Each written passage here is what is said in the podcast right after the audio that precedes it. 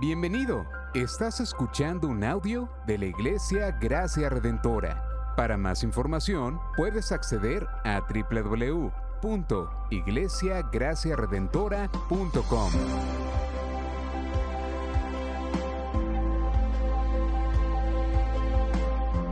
En la exposición de la palabra, el pastor Xavier Torrado.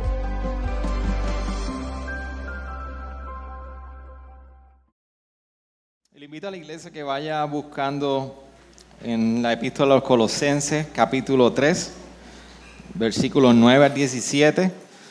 Vamos a estar de pie, iglesia. Buscamos la escritura.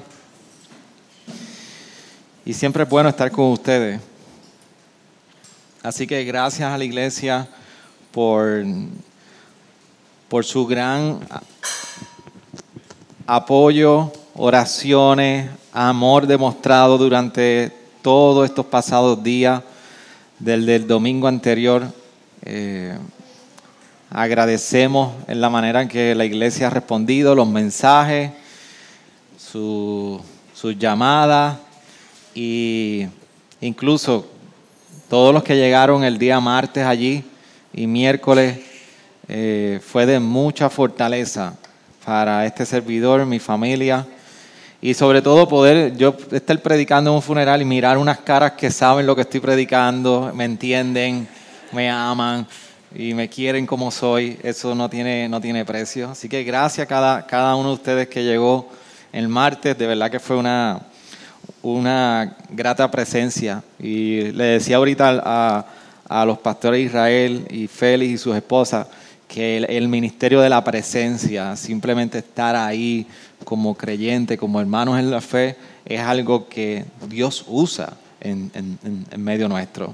Y creo que hoy de lo que vamos a hablar, Pablo, tiene algo que decir y, y es, es bíblico, está ahí. Así que gracias iglesia. Yo sé que ustedes nos aman, sé que me aman a pesar de cómo es su pastor y yo los amo a ustedes a pesar de cómo son y nos amamos todos y somos todos felices. Pero esto no sería posible si no es en Cristo. Y para recordarnos eso, Pablo escribió una carta a los colosenses y el capítulo 3, versos 9 al 17, dice de la siguiente manera. No mintáis los unos a los otros, puesto que habéis desechado al viejo hombre con sus malos hábitos y os habéis vestido del nuevo hombre el cual se va renovando hacia un verdadero conocimiento conforme a la imagen de aquel que lo creó. Una renovación en la cual no hay distinción entre judío, entre griego y judío, circunciso e incircunciso, bárbaro, cita, esclavo o libre, sino que Cristo es todo y en todos. Sino que Cristo es todo y en todos.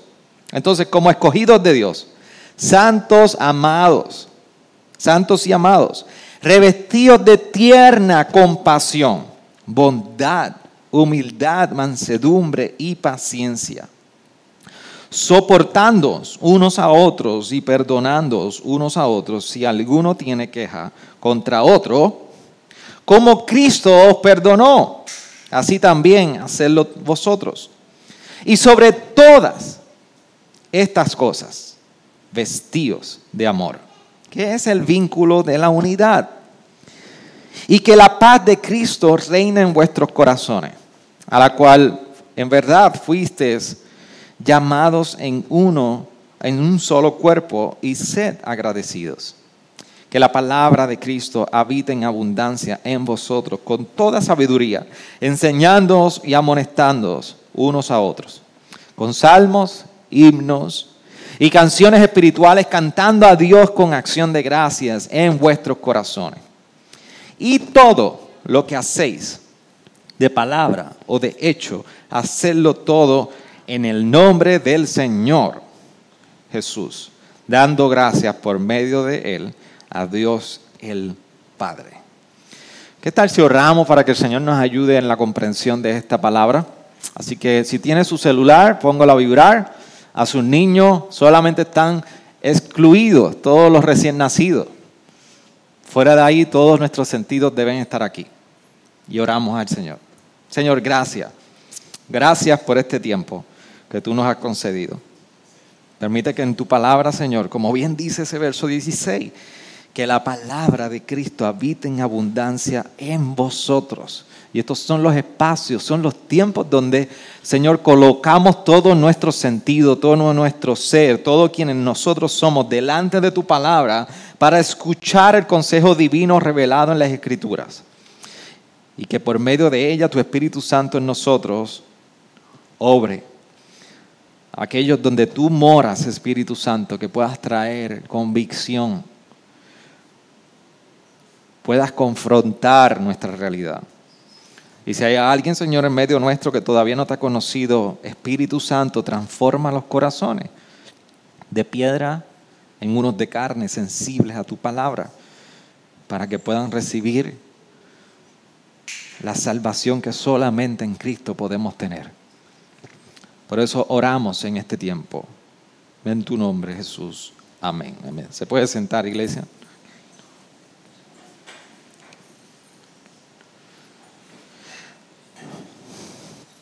Hay ocasiones que usted, nosotros, y yo, usted y yo nos compramos una ropa y vamos y nos la ponemos y nos miramos en el espejo y decimos, qué bien me veo.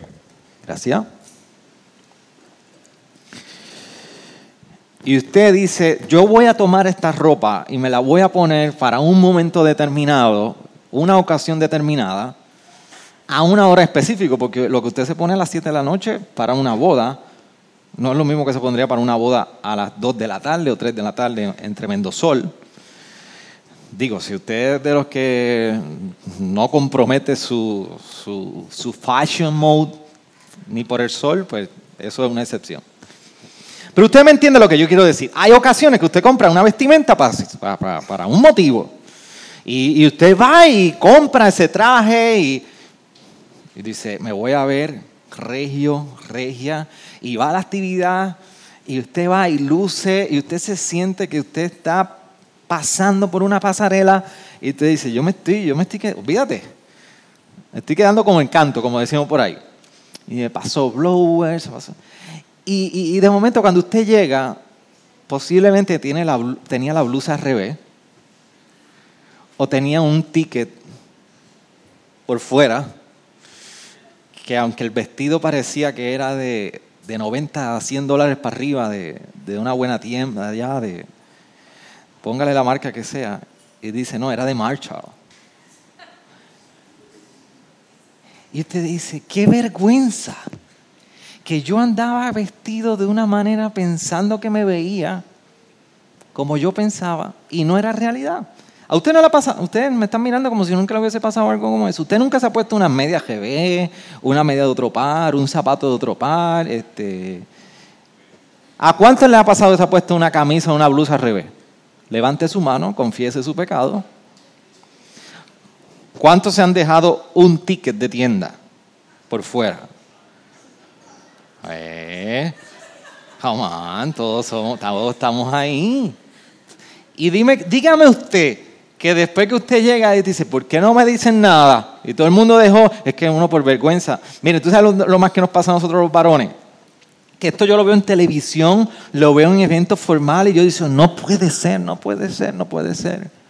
Cuando se compran la chaqueta y, y en la chaqueta se cose, la marca, cosen aquí en la manga, le cosen, yo quiero que usted entienda, le cosen, está cosido.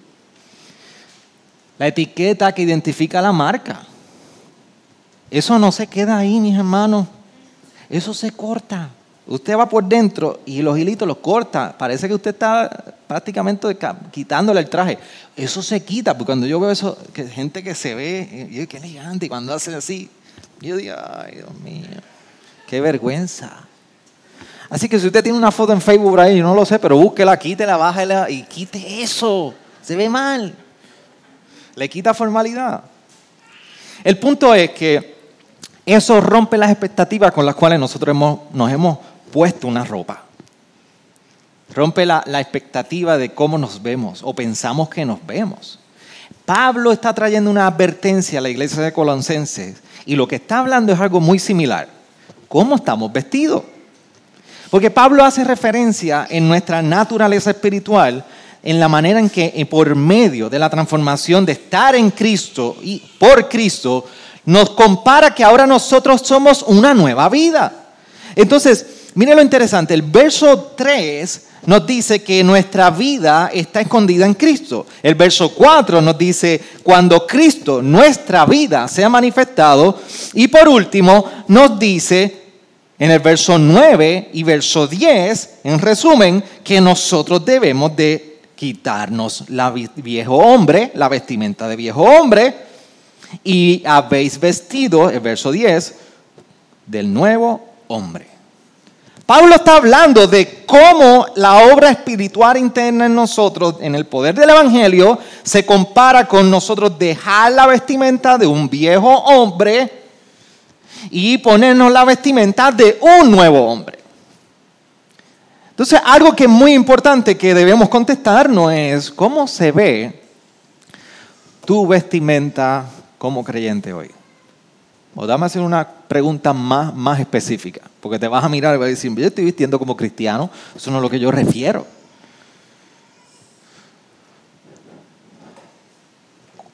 ¿Cómo estamos revestidos como nuevo hombre?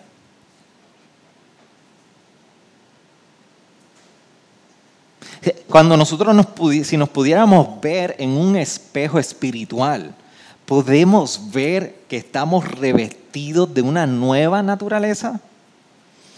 Por eso cuando Pablo está hablando a los Colosenses capítulo 3, y muy bien como dio continuidad el pastor Israel la semana pasada, que me dieron que hizo un excelente trabajo prácticamente recibiendo el bosquejo, y del bosquejo lo predicó porque yo era el que iba a predicar y no pude llegar.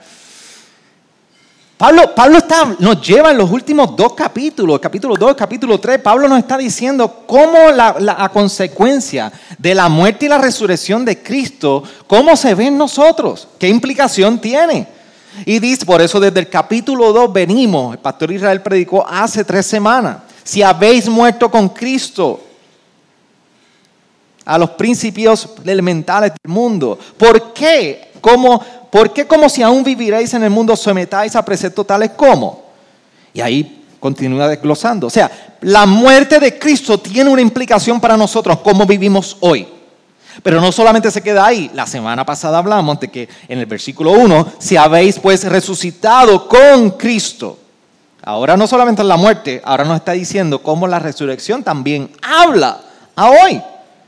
Dice, buscar las cosas de arriba donde está Cristo poned las miras. Así que hay una implicación de la muerte y resurrección y la resumimos. La obra de Cristo tiene implicaciones para nosotros. Y la semana pasada, el enfoque de Pablo en esa primera estructura del capítulo 3 es cómo se ve esa implicación a nivel personal, individual, en cada ser humano que tiene un encuentro con el Evangelio. Por eso es que la exhortación de Pablo individualmente es decir, poner la mira en las cosas de arriba, mira arriba. No hay manera que ahora, por la resurrección de Jesucristo, tú y yo tengamos algún motivo para poder poner la mirada aquí y decir, aquí hay esperanza. O aquí yo descanso. No, no, no, no, no. Pablo está diciendo, por eso el versículo 5 está diciendo, por tanto considerad los miembros de vuestra, vuestro cuerpo terrenal como muertos. ¿A qué? Fornicación, distorsión sexual, impureza, falta de piedad, las pasiones, el deseo desenfrenado a voluntad propia, los malos deseos, nuestra mentalidad, la avaricia, que es idolatría. Y Pablo está hablando, iglesia de Colosa, porque la muerte y resurrección, y ustedes han experimentado esa obra de Cristo, no hay manera para que tú puedas seguir viviendo igual. Y continúa en ese verso 9 hoy, hablando de lo que pudiéramos decir, vamos a tocar tres cosas importantes.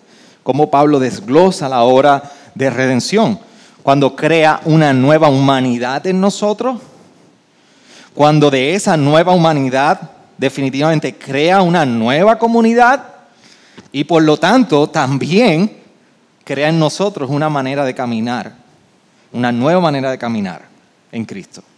¿Por qué una nueva humanidad? Venimos desde la semana pasada, como estoy diciendo, en la cual, dice el versículo 7, en las cuales vosotros también anduvisteis en otro tiempo cuando viváis en ellas. Pero ahora desechad también vosotros todas estas cosas. Ira, enojo, malicia, maledicencia, lenguaje soez de vuestra boca. ¿Vieron cómo Pablo la semana pasada está hablando de todo lo que está implicado, pecados, hábitos pecaminosos que son individual a cada uno de nosotros? Pero ahora mira cómo dice el verso 9, no mintáis los unos a los otros, puesto que habéis desechado al viejo hombre con sus malos hábitos. Ahora está hablando la implicación que tú y yo tenemos y cómo su obra de evangelio brega con nosotros, pero ahora también no solamente como brega con nosotros, sino brega con nuestro prójimo que está al lado. Y ahora está extendiendo cómo esta relación vertical, ahora se va extendiendo horizontalmente. Dice, no mintamos. Y el verso 10, no os habéis vestido y os habéis vestido del nuevo hombre, el cual se va renovando hacia un verdadero conocimiento conforme a la imagen de aquel que lo creó. Y vamos a desmenuzar esto un poco. Usted sabe que el hombre y la mujer y cuando se le habla del término hombre aquí es genérico para la raza humana, fue creado a la imagen y semejanza de Dios. Fue creado perfecto, sin pecado. Una vez el pecado entra en la naturaleza humana, se quebrantó el diseño, se distorsionó el diseño original del hombre y la mujer. Y por eso ahora es que tenemos las diferentes luchas de pecado en nuestras vidas. Así que ahora tenemos una imagen de un hombre y una mujer llamados a vivir conforme a su creador, pero que ahora no es capaz de que puedan vivir conforme a cómo fueron creados por el pecado. Llega el Evangelio y el Evangelio viene a poner los lentes en cada uno de nosotros sobre los cuales podemos mirar y decir, espérate, esto es así. Ahora esta naturaleza del viejo hombre no puede continuar. Ahora yo veo en la palabra y por medio del Evangelio que yo soy transformado o tú eres transformada y puedes vivir conforme persiguiendo el diseño que Dios había creado desde un inicio. Por eso el Evangelio y cuando llega las buenas nuevas se le llama redención. Redime algo que estaba distorsionado. De hecho, cuando nosotros vamos, dice, Dice, no mintáis. Y rápido nos está diciendo, ustedes desecharon el viejo hombre. Si usted abrazó el Evangelio y el Evangelio llegó con poder a ustedes, en cierta manera lo que hiciste fue, me quito esta blusa que me la puse al revés, con el ticket por fuera, y las mangas con los stickers, y esto yo me lo quité. Ahora en el Evangelio, Dios me ha llamado, me ha transformado más que nada para vivir de una manera distinta, como un nuevo hombre. Entonces Pablo está recordando, eh, eh, eh, cuidado con ir al closet y buscar la ropa allí, vieja. Y la semana pasada el pastor Israel lo predicó y posiblemente lo citó, y sé que lo citó porque yo lo escribí, posiblemente, que a veces hay ropita que a usted y a mí nos encanta enganchar todas las veces que podamos. Y ahí sí que usted se puede ocultar lo que usted quiera. Yo sé que todos somos iguales. Porque nos encanta el mismo mahón. Ponerlo, ponerlo. Y si no lo voy a echar lavar hoy porque lo tengo que usar hoy por la noche. Y los mismos zapatos, los mismos zapatos. Y usted trata de salvar los zapatos. La misma blusa que es cómoda. Y usted va y una y otra vez se la pone, se la pone, se la pone, se la pone, se la pone. Hasta que tiene que llegar alguien y decir, pero tú vas a poner de nuevo lo mismo cuidado en nuestra vida espiritual y como creyentes. Sentir la tentación de poder ir a lo más cómodo de nuestras actitudes, forma de vivir y buscar en ese closet algo viejo para nosotros continuar caminando así. No, no, no, no, no, no, no, no, no. Eso no es lo que dice Pablo, ni su palabra. Dice, nosotros hemos desechado al viejo hombre y sus malos hábitos y os habéis revestido del nuevo hombre, el cual se va renovando. La palabra cercana renovando Anakaino, en su griego original ahí, significa restaurar. Miren qué hermoso esto. Que Dios por medio de su evangelio, ¿por qué tiene que restaurar algo? Porque está roto. Porque estamos dañados por el pecado. Entonces nos está diciendo que nosotros vamos siendo renovados en este nuevo hombre. ¿Cómo dice? Hacia un verdadero conocimiento por medio de un conocimiento conforme a la imagen de aquel que lo creó. ¿Qué es lo que nos da el conocimiento de cómo Dios creó las cosas? El Evangelio nos permite conocer esa verdad. Por el Evangelio podemos conocer la intención de Dios desde un inicio. Por el Evangelio podemos conocer que hay una obra redentora de redimir y renovar nuestro ser. Es la única manera que podemos conocer esto, por medio del Evangelio. Por eso Pablo nos está describiendo que lo primero que hace la obra del Evangelio en nosotros es crear una nueva humanidad en nosotros. Ahora no vivo para mí, ahora no vivo para los deseos de mi carne, ahora yo puedo vivir para la gloria de Dios. Ahora yo puedo vivir conforme al diseño que el Evangelio me ha permitido apreciar. Pero ¿qué sucede si comienza el Evangelio a transformar a un Orlando, a una Camil, a una Keishan, a una Wilmar, a un Francisco, a un pastor Israel, a un Elián. ¿Qué sucede? Que Dios comienza a cambiar y a transformar gente, como dice en el verso 11.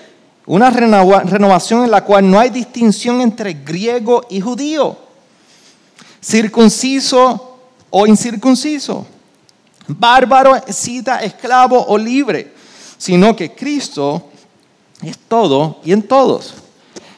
Dios no solamente por medio de su evangelio está creando una nueva humanidad, no nos está haciendo nuevo cada uno de nosotros independientemente. También nosotros vemos que Dios está creando una nueva comunidad. Ahora no hay distinción entre nosotros. Y lo más hermoso de esto es que tú y yo no tenemos que mirar a ver qué es aquello que nos está uniendo. Pablo está describiendo que ahora, y mira las distinciones que le está advirtiendo a la iglesia de Colosas en ese contexto, griego y judío, circunciso e incircunciso. Pablo no lo deja ahí simplemente. Cuando nosotros vemos en el Nuevo Testamento que en algún momento, yo quiero que usted entienda, Dios en el Antiguo Testamento, de alguna manera nosotros vemos que Dios tiene un trato especial con el pueblo judío, Israel. Y la historia de redención se va anticipando, se va anunciando por el trato de Dios con Israel.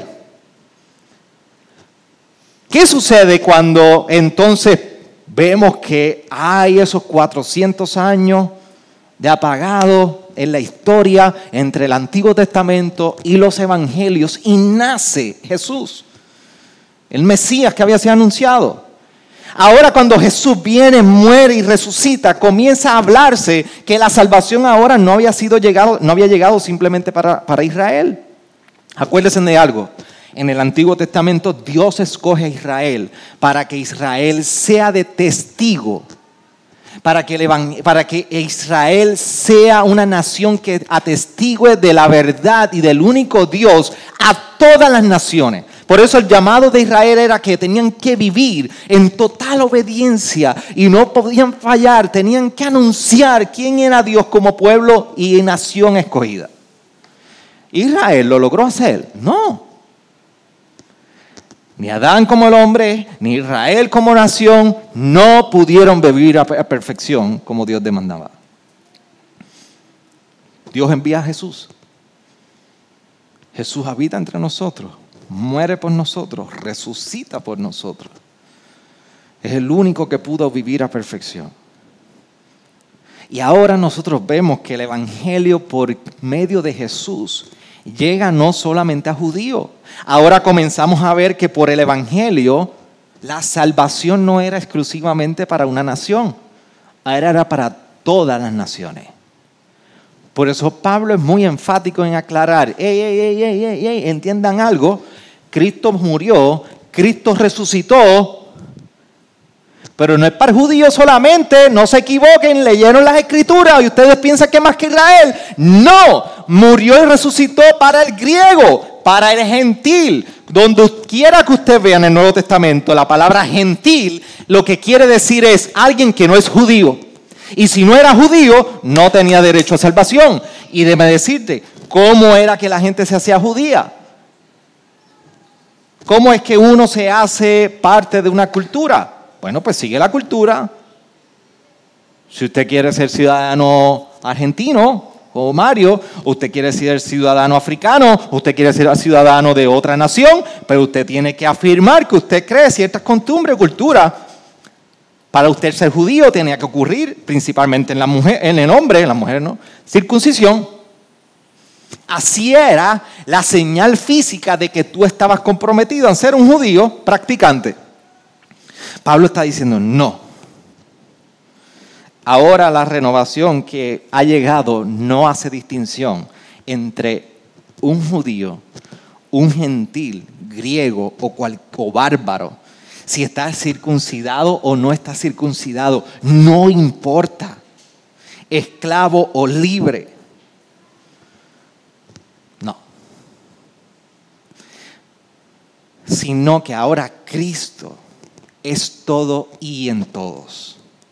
Cristo es la razón ahora de esa renovación y Cristo es la razón por la cual ahora Dios está haciendo una comunidad que no es una sociedad comunista, que eso está de moda. No son comunistas los cristianos.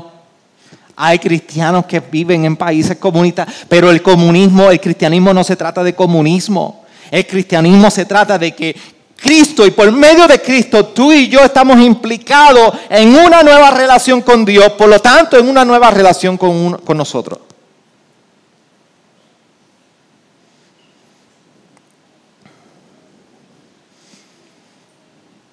Por eso el verso 12 dice, entonces, como escogidos de Dios, santos y amados, revestidos de tierna compasión, bondad, humildad, mansedumbre y paciencia. Esa es la manera como la nueva comunidad se, describe. Y te dice, pero espérate, espérate. Revestido de tierna compasión, bondad, humildad, mansedumbre y paciencia. Yo hice mi listadito de checkmark. Y me senté yo dije, me toca predicar esto. Me dice que soy escogido de Dios santo y amado. Amén. Checkmark. Ok. Me dice que estoy revestido. Bueno, estoy revestido hasta el momento, vamos a ver. De tierna compasión. Yo no soy muy tierno. Pero dame ver la próxima. Dice, bondad a veces. Humildad, no tengo humildad. Mansedumbre y paciencia. Yo puedo ser bastante manso, pero la paciencia, es que se me agota la paciencia, como decían en el Chavo del Ocho. Mi paciencia tiene límite. Eh, ¿Y qué voy a hacer con ese verso 12? ¿Qué hacemos tú y yo con ese verso 12? ¿Sabes lo que sucede? Eh? Es que este verso 12 no está impuesto sobre nosotros. Porque es algo que tú y yo podemos perseguir por nuestras propias fuerzas. Este es el resultado de lo que Pablo lleva diciendo en el verso 11, sino que Cristo es todo y en todos. Mis hermanos, vivir en una nueva comunidad, o sea, una nueva relación con otros que también son parte de iglesia local. No hay manera que tú y yo podamos tener esa comunión, esa relación y perseguir esa relación si no es por Cristo. No hay manera como yo pueda ejercitarme en ocasiones con compasión, bondad, humildad, mansedumbre y paciencia si no es por el poder de Cristo si no es por el poder de Cristo. Y debemos entender que todos los que nos rodean aquí, quien lo tienes al frente, atrás, al lado, en todas partes, nadie puede encontrar un motivo para amar y soportar y ejercer mansedumbre y paciencia unos con los otros si no es en los méritos y en el poder de Cristo. Por eso es que Cristo es nuestra provisión para ello, pero también Cristo es la fuente de nuestra vida en comunidad. Estamos en Cristo, pero también nos movemos en Cristo. Así que Pablo describe a la iglesia de Colosas no solamente una nueva humanidad, llega a nosotros, hay una renovación por el poder del Evangelio en nosotros.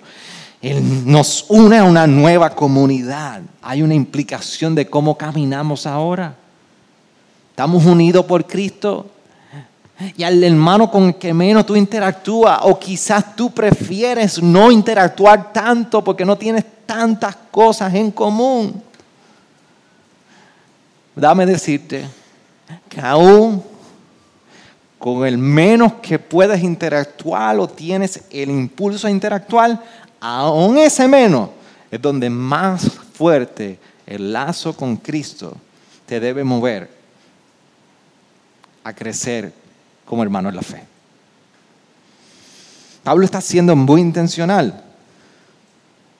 Pablo está aclarando, no hay manera que ustedes se puedan mover en este tipo de unidad por sus propios méritos, pero esto no significa que tú no seas intencional. Dice, podemos ser intencionales porque Cristo está presente. Podemos ser intencionales porque cualquier relación entre nosotros es por medio de Cristo y para Cristo. Por eso es que dice el verso 12, revestidos de tierna compasión. Y el revestido te toca a ti y a mí. Y eso significa no otra cosa que intencionalidad. Y por último, no solamente una nueva comunidad, una nueva humanidad, una nueva comunidad, sino también una nueva manera de caminar con Él. Por eso en el verso 13 nos está diciendo, soportando unos a otros y perdonándonos unos a otros si alguno tiene queja contra otros, como Cristo perdonó, así también hacerlo vosotros. Y sobre todas estas cosas, vestidos de amor, que es el vínculo de la unidad, y que la paz de Cristo reine en vuestros corazones, a la cual en verdad fuisteis llamados en un solo cuerpo, y sed agradecidos. La palabra de Cristo habita en abundancia en vosotros, con toda sabiduría, enseñando, amonestando a nosotros con salmos, himnos y canciones espirituales, cantando a Dios con acción de gracia en vuestros corazones. ¿Cómo procedemos ahora? Hay una nueva comunidad, hay una nueva humanidad que Dios ha creado en nosotros. ¿Cómo podemos caminar? Lo podemos resumir quizás en tres pasos. En un amor que une sobre todas estas cosas vestidos de amor, que es el vínculo de la unidad. Si usted puede sacar cuenta de cuántas veces en este capítulo 3 usted se encuentra con la, con la expresión con Cristo, está con Cristo, cuando Cristo, con Cristo, en Cristo, por Cristo, eh, Cristo es todo y en todos, como Cristo, paz de Cristo, palabra de Cristo. Siéntese y haga el ejercicio luego. A ver cuántas veces Pablo habla e implica la unidad con Cristo en esta expresión. Si eso no es un énfasis, no sé qué lo es. Pero el poder perseguir amor entre nosotros, soportando unos a otros, perdonándonos, el ejercicio de aguantar, el ejercicio de perdonar, es un ejercicio que se desprende de la misma redención que hemos heredado de Cristo con nosotros que nos ha perdonado. Podemos tener la capacidad de movernos a perdón y a soportar y a buscar el amor, ser intencional en amar como a nosotros se nos ha amado. Y esto es una de las verdades más poderosas que nos puede a nosotros instruir y guiar en nuestras relaciones. Porque usted no tiene la cantidad de veces que yo quisiera al que me hace el corte de pastelillo, al que me toca la bocina allí en la número 2 en San Juan, en una luz en particular todas las mañanas, porque tiene prisa.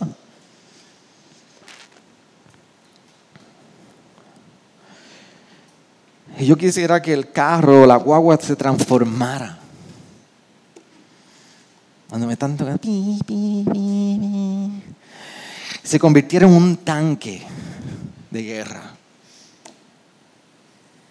Pero no. O cuando en nuestros matrimonios tenemos diferencias. O en nuestras relaciones familiares. O en nuestra iglesia. Con hermanos en la fe. Y usted quisiera a veces hacer un ejercicio así físico en el cuello. ¿Tú me puedes entender? No. Pero nosotros poder ir y recordar a nuestra alma, a nuestro corazón, a nuestra mente, tú sabes que tú eres el mismo, tú eres ese mismo que está ahí detrás del carro tocando bocina. Dame, que, dame decirte que tú eres el mismo que ofendes. Dame decirte que tú eres el mismo que provocas. Y aún así Dios te ha amado. ¿Cómo tú no es de amar? Pero no solamente un amor que une, sino una paz que reina. Y, qué bueno que Pablo incluye esto aquí, porque nosotros nos encanta obviar los conflictos y las tensiones y las dejamos ahí apagaditas y le llamamos paz. Y eso no es paz. tensiones y conflictos que no hemos abordado ni cerrado su ciclo y lo dejamos en una esquina ahí y como eso no está, no apesta, no grita, no dice nada, hay paz. Eso no es paz. ¿Usted me entiende lo que estoy diciendo? Cuando no, por no querer resolver un asunto, no seguimos hablando del asunto. Eso ocurre mucho en los matrimonios calladito, y de momento al otro día, tu esposo o tu esposa dice, hey, ¿y lo de ayer? ¿Va a seguir así? No se lo olvidó. Eso no es paz. Paz no es aquello que se refiere a lo que vemos. Pablo se está refiriendo a la experiencia del corazón sabiendo que somos intencionales en perseguir esa paz. Que en nuestras relaciones no haya ninguna tensión, ni siquiera expirada entre nosotros, pero que sí que podamos perseguir, es decir, en el Espíritu de Cristo, en el amor de Cristo y por la paz de Cristo, yo puedo ver que esa paz reina en mi corazón. Y dame decirte, Dios no nos llamó a dejar las cosas debajo de la alfombra en nombre de la paz. Dios nos llamó a soportarnos, a amarnos, a perdonarnos para que persigamos esa paz. Si usted no puede perdonar a alguien con quien usted no ha hablado, ciertamente usted puede decir, yo lo perdono, pero es necesario. Conversaciones que la experiencia del versículo 13 no es, algo, no es algo intelectual. Yo no sé usted, pero esto no es algo intelectual, el verso 2 y 13. Es un asunto de dinámica entre creyentes.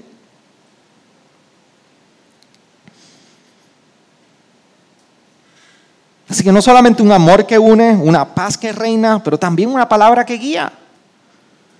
Y la palabra de Cristo es precisamente la que hace referencia a eh, eh, Pablo. ¿Y cómo nos guía su palabra? enseñando. Vemos su enseñanza y la implicación de unos a otros enseñarnos, amonestándonos unos a otros.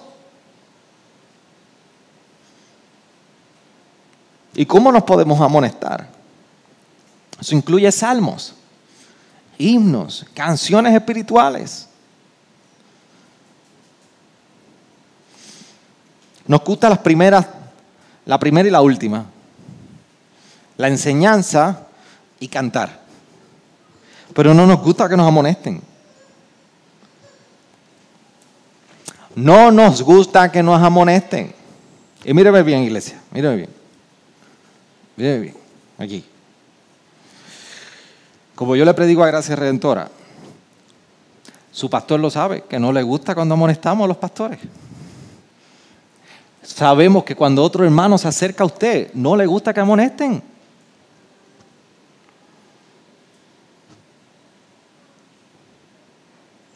No pidamos, no pidamos lo que nuestros corazones no están dispuestos a recibir.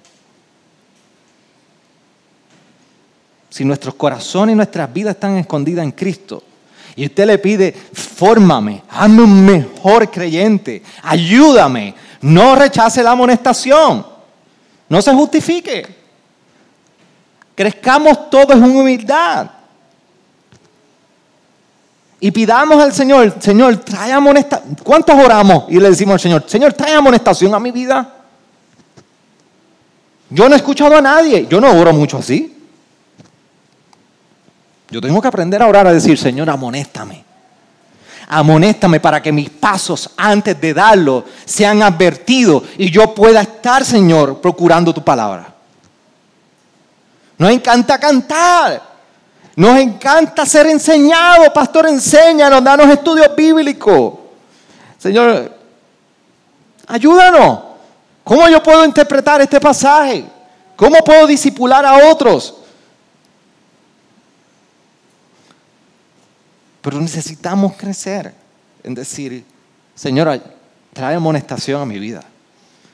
La amonestación que me hace humilde, la amonestación que me hace crecer en santidad, en piedad, la amonestación que me hace amar más a mi hermano, a mi esposa, a mis hijos. Pero sobre todo la amonestación que me hace amar más la palabra de Cristo.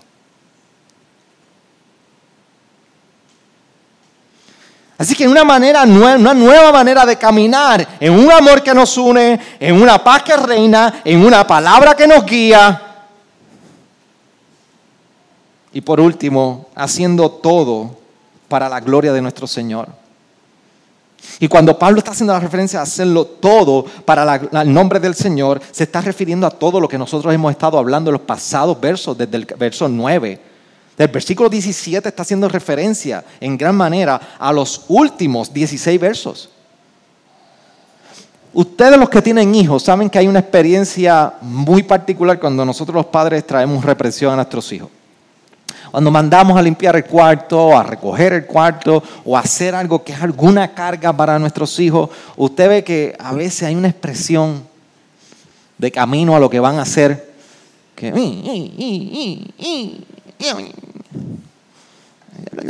¿Qué, dijiste? No, no, nada. Y a veces están en el cuarto allí y papá o mamá están en la puerta ahí mirando. ¿Había algo que había que decir? No, estoy hablando sola, solo. Usted sabe, a regañadiente, con las muelas de atrás. Y nosotros vemos a nuestros hijos a su cara. Pero dígame usted, queridos padres, que ahora yo entiendo a mis viejos, que no hay una mayor satisfacción cuando usted le pide algo a su hijo y lo hace en algún momento con un agrado y con un deseo y va, lo busca y viene y dice, toma papi. ¿Algo más? No, mira, damos.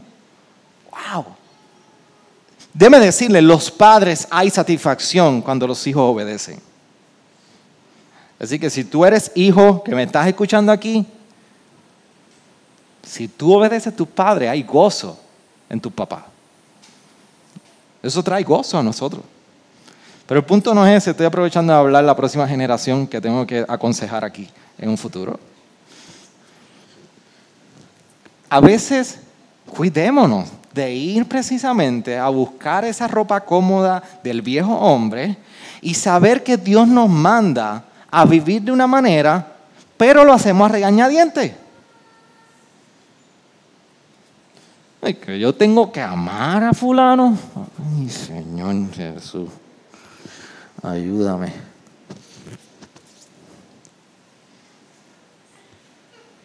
Que yo tengo que velar por el bienestar de mi hermano fulano, fulana. Señor, qué prueba. Dice, le llamamos prueba. Le llamamos prueba como si fuera, lo espiritualizamos. Nuestro egoísmo, nuestra vanagloria, nuestro orgullo, lo espiritualizamos y decimos, qué prueba, Señor. Eso no es una prueba. Es rebeldía. ¿Entiende algo? Eso es rebeldía delante del Señor. Dios nos está llamando a nosotros vivir como una nueva humanidad, en una nueva comunidad, a una manera distinta y nueva de caminar con Él. Y nos está diciendo, ah, y por si acaso, al final de todo, todo esto hazlo para su gloria. ¿Y cómo sabemos que no puede ser a regañadiente y que si es a regañadiente lo hacemos en rebeldía? Bueno, porque la última expresión de ese verso 17, mire cómo cierra, dando gracia por medio de él a Dios el Padre.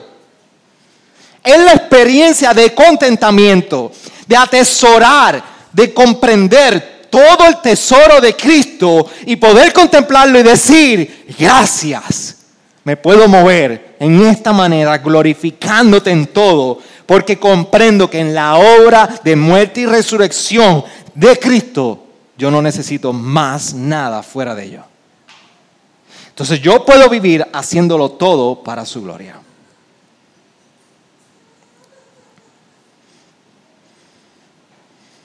Así que mi amado, usted puede darle una buena llamada a su hermano en la fe porque salió de su nueva humanidad. Usted puede llevar la comida. Usted puede abrazarlo, orar por él, cuidar por él. Pero si al final del día vas con las muelas de atrás, dame decirte que eso es rebeldía al final del día lo que nosotros perseguimos como una nueva naturaleza, un nuevo hombre en nosotros que está en una nueva comunidad y en un caminar nuevo con Él, es glorificarle en todo.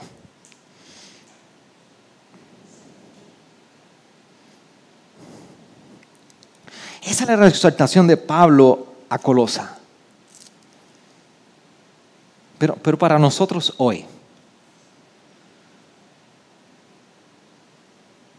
Si, tú no has conocido el Evangelio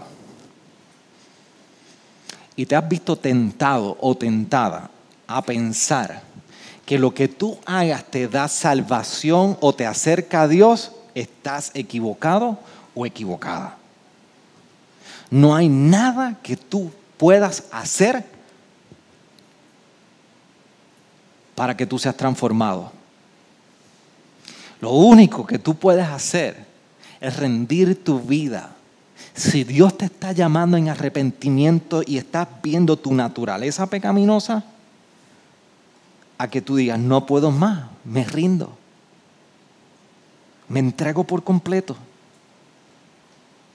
Y pones tu fe en que Jesús murió para, por ti en tu lugar, para darte vida eterna, eso es suficiente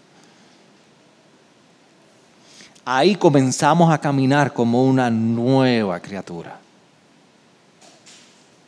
Eso es lo que debe haber ocurrido en la mayoría de nosotros aquí. Por eso la pregunta,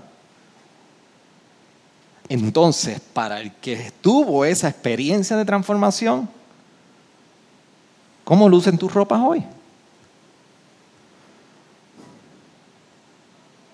¿Cómo te puedes ver en el espejo del nuevo hombre.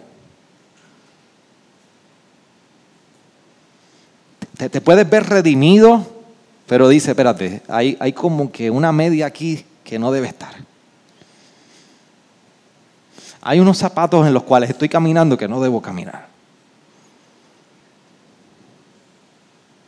Cómo el Evangelio nos reviste día a día para ser el creyente que Dios espera que, para el cual nos ha llamado, para ser el creyente en medio de una comunidad y para ser el creyente que debe caminar de la manera que Él espera, agradecido y glorificándole en todo.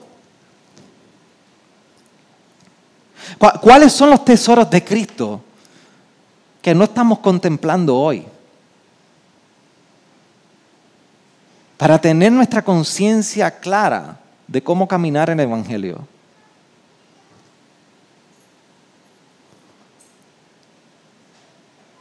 ¿Cuáles son aquellas cosas que ponemos como pretexto y obstáculo Para nosotros decir, hey, yo he sido llamado a vivir de esta manera. ¿Qué es lo que impide que tú y yo podamos caminar? Que tú, porque ya yo me lo pregunté, pero ahora te lo pregunto a ti. Que tú, ¿qué impide que tú puedas caminar como se describe en el verso 9 al 17? ¿Cuáles son los malos hábitos, los hábitos viejos? Verso 9 dice que habéis desechado al viejo hombre con sus malos hábitos. ¿Cuáles son los malos hábitos? Déjame decirle, a veces nosotros pensamos, aquí va el pastor con otro sermón, nosotros pensamos que nuestros malos hábitos son aquellos que se ven. Pero la mayoría de nuestros hábitos son en la manera de nosotros pensar, hablar, cómo pensamos del prójimo, cómo actuamos sobre el prójimo en aquí donde nadie lo ve y donde sentimos en lo que nadie ve.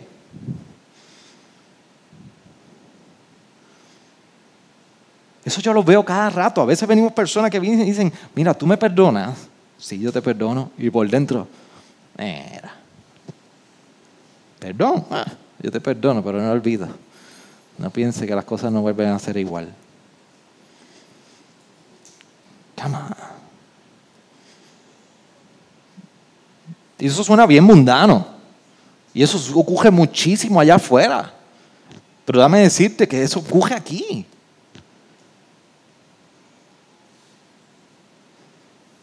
Eso ocurre aquí. Y nosotros necesitamos confrontar el viejo hombre que quiere tomar lugar y recordarnos siempre que nosotros hemos sido llamados a un nuevo hombre. Ayer me dio gracia porque yo veía un meme, era la foto de un patio, un parque, y habían tres jaulas Creo que tenía unos conejitos. Y al otro lado había un gato así. Y la foto decía mucho. El gato estaba esperando que cualquiera de los tres conejos saliera de las tres jaulas. Y hubo un pastor, Kevin Dillon, decía, Satanás esperando que el creyente piense que no debe congregarse o asistir a la iglesia, eso era. Pero eso se extiende mucho más allá que congregarnos. Es la, es la cruda realidad de la batalla espiritual donde nosotros andamos en este mundo y Satanás va a estar tratando de recordarnos que la manera de conducirnos, caminar y la criatura en la que debe vivir en nosotros no es la nueva, el nuevo hombre. Va a hacer todo lo posible. Pero hoy su palabra es suficiente para confrontar a nosotros y movernos en santidad conforme al nuevo hombre. Inclina tu rostro ahí donde estás. Gracias por sintonizarnos. Puedes encontrarnos en las diferentes plataformas de redes sociales, como también visitarnos a www.iglesiagraciaredentora.com.